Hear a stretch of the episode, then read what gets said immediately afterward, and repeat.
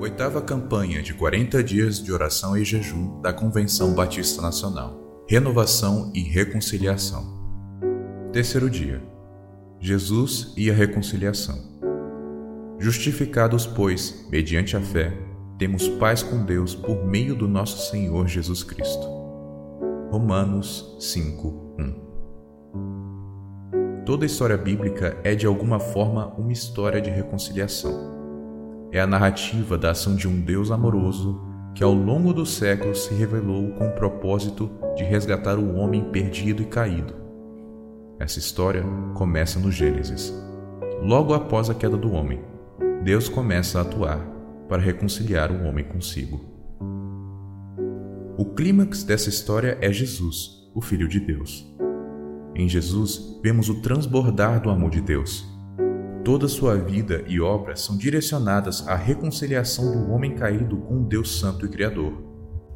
Jesus é a prova de que Deus amou a humanidade, pelo simples fato de que Cristo morreu por nós quando ainda éramos pecadores. Os ditos e os atos de Jesus foram direcionados aos perdidos. Sua vida era o sinal escatológico de que o reino de Deus houvera chegado. Jesus perdoou pecados, curou doentes, libertou cativos, ressuscitou mortos e pregou o Evangelho aos pobres. Como se isso já não fosse o suficiente, ele próprio se entregou para morrer pelos pecadores. Mas ao terceiro dia, ressuscitou.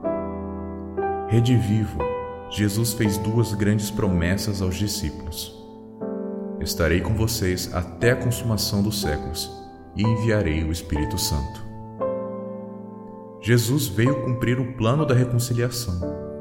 Nós fomos alcançados, reconciliados e justificados por intermédio de Jesus Cristo. Hoje temos paz com Deus. Não somos seus inimigos, antes fomos feitos filhos de Deus, seus herdeiros e co-herdeiros com Cristo.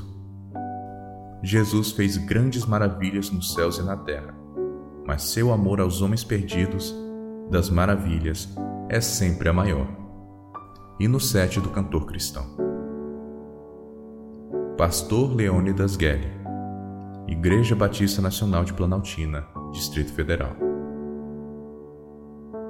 Motivos de oração: pela reconciliação em Jesus, pela Ordem dos Ministros Batistas Nacionais.